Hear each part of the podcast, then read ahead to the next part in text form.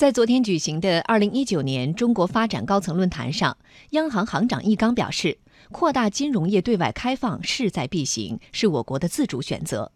既是金融业自身发展的需要，也是深化金融供给侧改革、实现经济高质量发展的需要。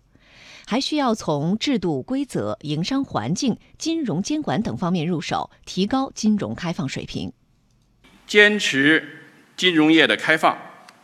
金融市场的开放与人民币汇率形成机制的改革相互配合、协调推进，要全面实施准入前国民待遇加负面清单的管理制度，推动落实非进即入中资机构和外资金融机构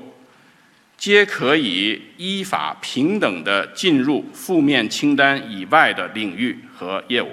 加快相关制度与国际的接轨，不断完善会计、税收等配套制度，加强顶层设计，统一规则，同类的金融业务规则尽可能合并同类项。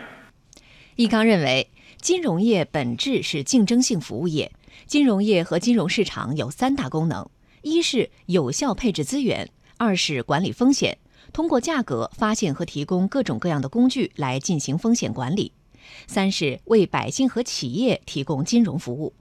易纲透露，今年的重点任务就是研究如何能够使市场准确定价，提供足够的对冲工具，使得各种各样的投资者能够有效的对冲风险，有效的管理风险。